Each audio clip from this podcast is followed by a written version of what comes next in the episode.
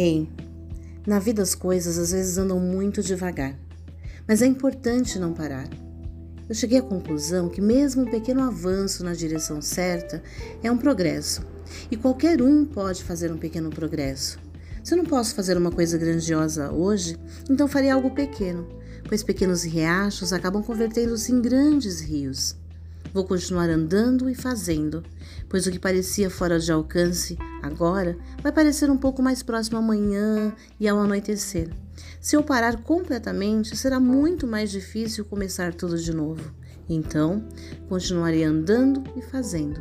Talvez o que eu consigo fazer hoje não seja muito grande, mas se eu fizer, me manterá na direção do meu objetivo.